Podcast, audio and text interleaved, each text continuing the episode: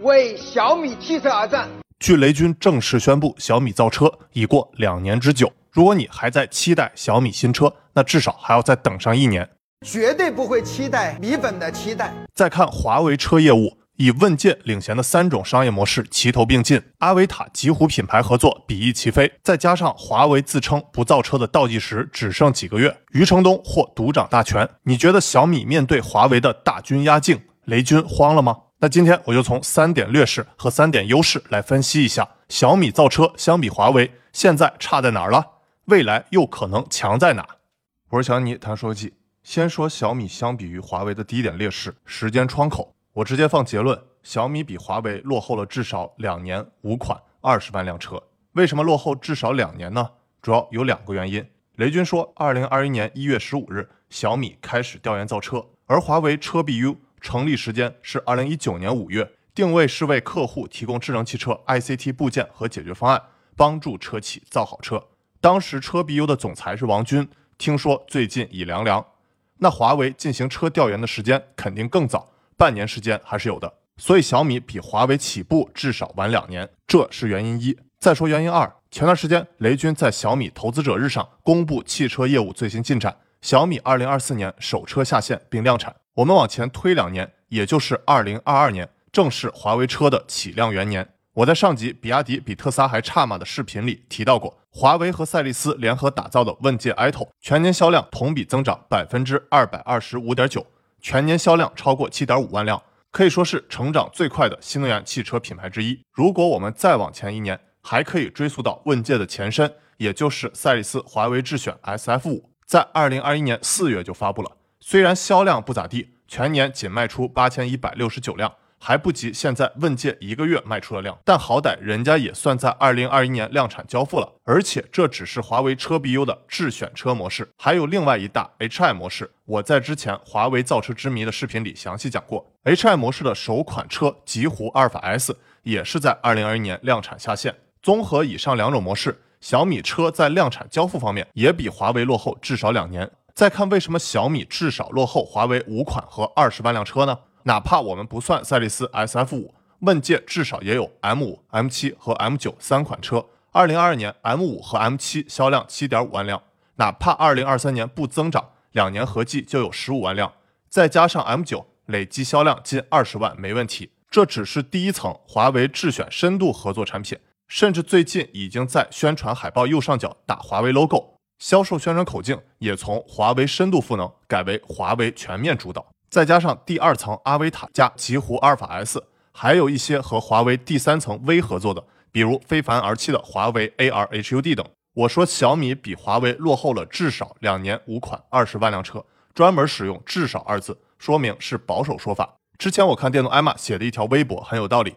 华为的厉害之处在于两点：一、销售渠道牛掰；二、动作极其迅猛。华为有点像足球运动员改行打网球。而且一年半载就打入了半决赛，这才是最让同行害怕的。当然，华为动作比小米快，也是因为他俩选择的模式不同。我也写了条微博，小米动作确实慢了，但主要还是因为全资子公司加自己建厂造车，想把整车体验全攥在自己手里。我相信，如果雷军想快点搞出小米车，和车企合作也可以快两年，但质量和体验不敢保证。而且毕竟要用小米品牌，之后可能叫新品牌，但还是和小米强绑定，而不是生态链，所以就更加谨慎了。综上所述，我认为小米造车比华为慢了至少两年，既有起步晚的因素，也是雷军主动选择的结果。那为什么雷军会主动选择放慢脚步呢？我在之后小米优势详细讲。接着说小米相比于华为的第二点劣势：资源储备。之前雷军宣布小米造车时说过。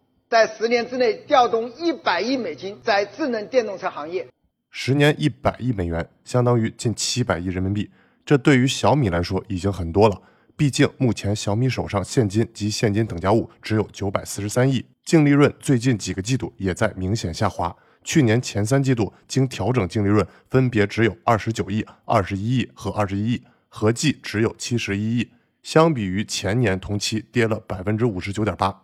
所以几乎可以预见到的是，未来十年小米每年的净利润都不到一百亿，甚至还会继续下跌。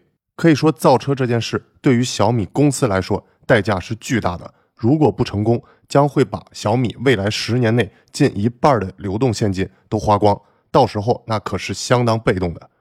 再看华为，如果华为在车方面也是和小米投入同等量级资源，十年一百亿元，这对于华为来说是毛毛雨了。我们不能看华为二零二一年的净利润超一千亿元人民币，因为那是一次性处理荣耀资产的结果。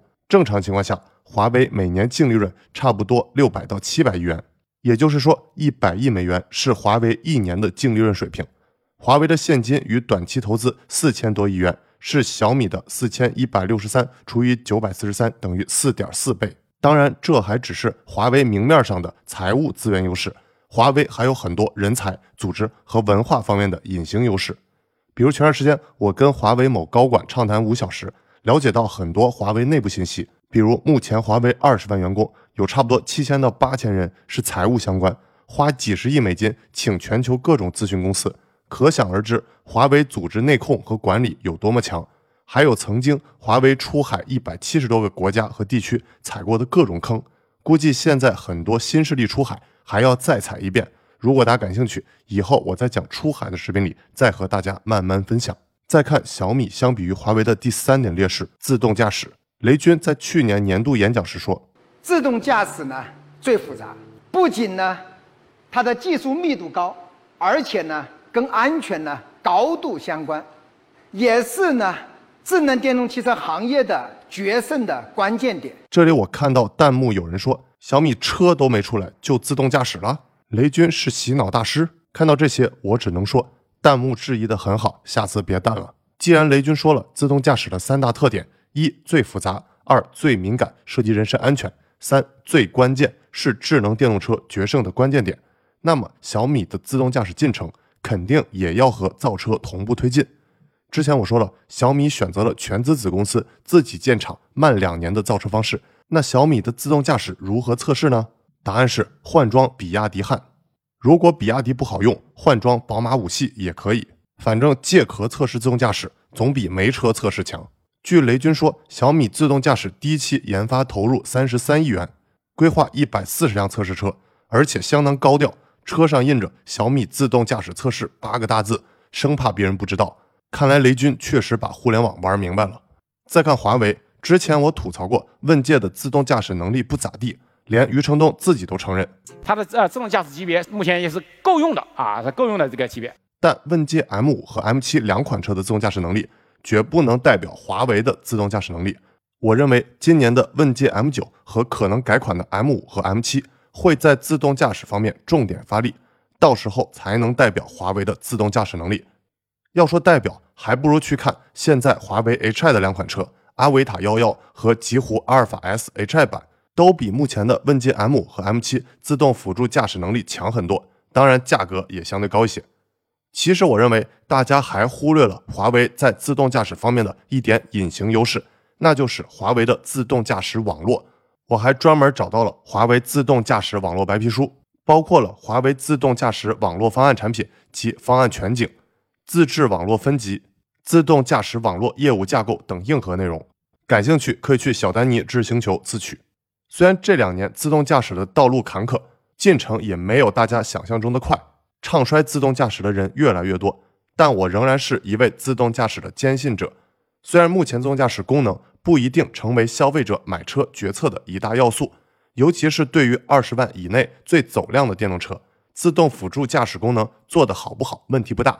但不能因此就否认自动驾驶整个技术。再次引用我在上集视频里给大家讲到 Tony Seba 教授的 S 型曲线，自动驾驶技术还在早期，没有跨过 Tipping Point 阶段。一旦跨过，就会像今年的 Chat GPT 一样大为震撼，大众接受度突然爆发，到时候你再做可就来不及了。聊完了小米相比于华为的三点劣势，再聊三点优势。先说第一点，全资公司。两年前，雷军选择用小米全资子公司去造车，就是一把双刃剑。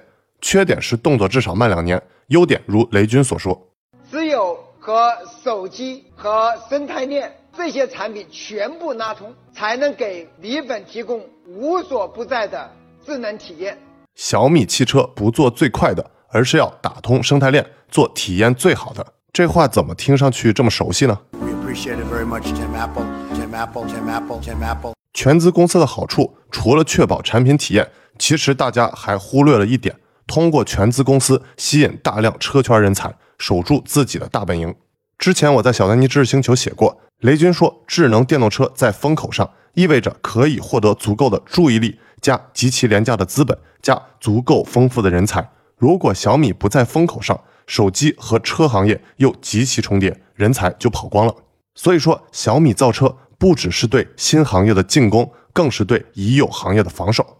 换句话说，未来十年智能电动车都是在风口上，通过风口效应吸引人才。毕竟，人才是一家企业的根基。说到风口，你还记得当年小米起家时的那句话吗？一头猪在风口，只要风大，它就能吹飞起来。接着说小米相比华为的第二点优势：全球市场。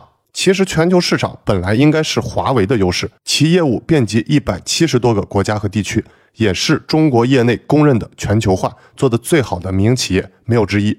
但是因为众所周知的原因，华为的消费者业务在国外发展这几年明显滞后，再好用的产品变成阉割版，就像再伟大的作品总被人删减，都很别扭。一朝被蛇咬，十年怕井绳。不只是华为，我们在做电动车出海项目时就发现，另外一家头部新能源车企比亚迪也很警惕，很担心自己出口到一些敏感国家，招惹来不必要的麻烦。枪打出头鸟的同时，也是第二只鸟的机会来了。比如小米在智能手机市场方面，正是那第二只鸟。在华为手机被打压之后，小米在全球市场成为了中国手机扛把子。比如手机出货量在全球五十二个国家或地区排名前三，在欧洲市场占有率百分之二十三点三，排名第二。包括在西班牙还排名第一，法国第二，德国第三。另外，在我所处的中东地区，小米手机市场占有率也排名第二，达到百分之十七点六。